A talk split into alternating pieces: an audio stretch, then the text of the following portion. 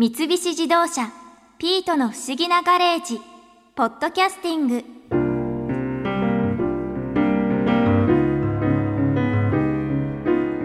やっぱり昔から虫は嫌なんだね。みんな苦労して虫を追い払ってたもんな。今回に関しては歴史を見て本当思ったな。今に生まれてよかったって。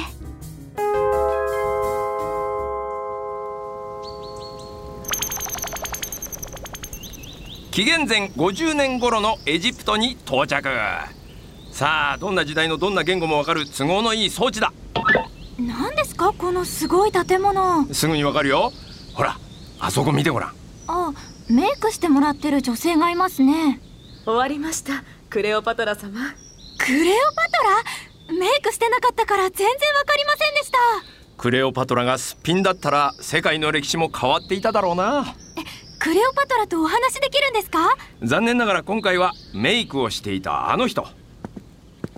こんにちは。何者です？なんだ博士ですか。驚かせないでください。相変わらずお綺麗だねクレオパトラ様は。何を今さら当たり前のことを。太陽が昇れば明るくなると感心するようなものですよ。いい色ですよねそれ。最高級のクジャク石を使っていますからね石なんですか？その青いのは。そうですよ。クジャク石を砕いてそこに香料と油を入れて練るんです。へえ。あでも博士メイクの歴史じゃなくて虫除けの歴史を見に来たはずじゃ。虫除けですよ。え？これ虫除けのために塗るんです。目元をきれいに見せるためじゃなくて？違いますよ。ハエやら何やらとにかく虫は目の周りにたかりたがりますからねでも昼間にたかられるのはまだいいですよ。煩わしいだけですから。最悪なのは夜。私のおばなんて眠っている間に目に卵を生まれてしまって朝目を覚ます頃には卵が帰って。ああいいですその先は。ここからが面白いところなのに？私グロいのダメなんです。筒井康隆の顔面崩壊をグロ10だとしたらグロ3ぐらいの話だよ。いやほんといいですから。ありがとうございました。今回は分かりやすくクレオパトラのところに来たけどアイシャドウみたいに目の周りに虫除けを塗るのはもっともっと昔紀元前3000年以上前からやっていたんだ。そんな前からなんですか？うん。卵を産みつけられるというのは極端だけど虫がたかって雑菌が入り眼病になってしまうことがよくあったみたいだからね大変だったんですねクレオパトラも。ではそろそろ次の時代と場所に行こうか。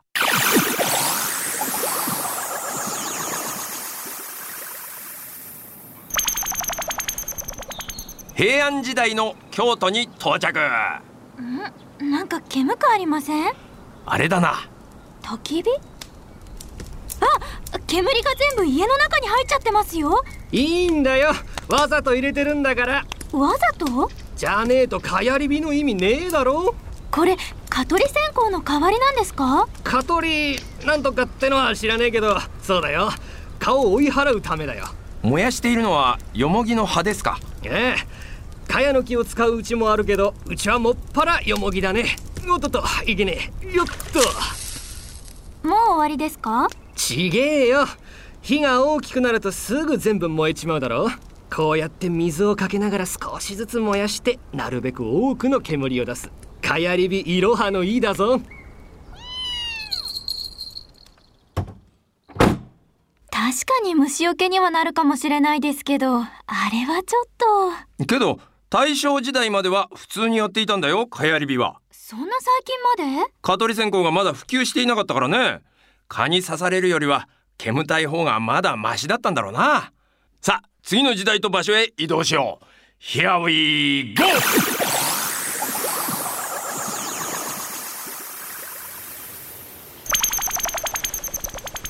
14世紀半ばのイタリアに到着。こちらのお屋敷にお邪魔するぞ。やあペトルス。いおや？これは珍しいやつが来たな。やこれでもいろいろ忙しくてね。博士結婚式でもあったんですか？この家。なんで？だって床一面に花が落ちてますよ。これはストローイングですよお嬢さん。ご存知なかったかな？ストローイング？花やハーブを床にまくことだよ。この青紫の花はヒソップだね。そう。私はこの花の香りが大好きでね。えでもこれじゃ足の踏み場もないですけど。いいんだよ。こうして足で踏むんだからえ踏んじゃうんですか？足で踏むたびに花のいい香りがするだろそうですけど花を踏むっていうのは抵抗感ありますね。これは虫除けにもなっているんだよ。そうなんですか？うヒソップの香りは虫が嫌うからね。こうして、うん花を踏むたびに香りが出て虫が逃げていくというわけさ。では俺も虫除けのお手伝いをさせてもらおうかなはは ブラーバー。今夜はヒソップの香りに包まれてよく眠れそうだ。すごい博士タップダンス上手ですね。なんなのもうお茶の子さいさいマグさいさい賞だよ。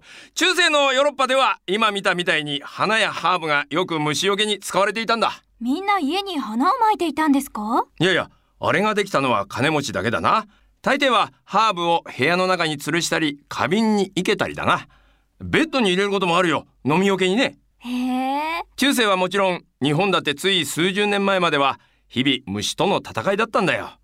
さてそろそろ現代に戻って山猫冒険団のための虫除け情報を聞きに行こう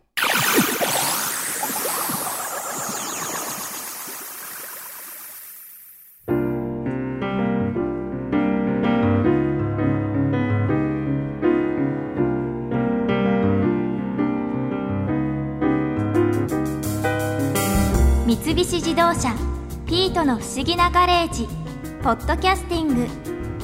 このお話は Drive your Ambition 三菱自動車がお送りしました。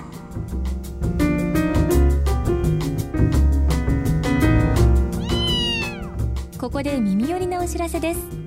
ピートの不思議なガレージをもっと楽しみたいという方は毎週土曜日の夕方5時東京 FM をはじめお近くの FM 局で放送の三菱自動車ピートの不思議なガレージをお聞きください。外に出かけたくなるとっておきのお話満載でお届けしています。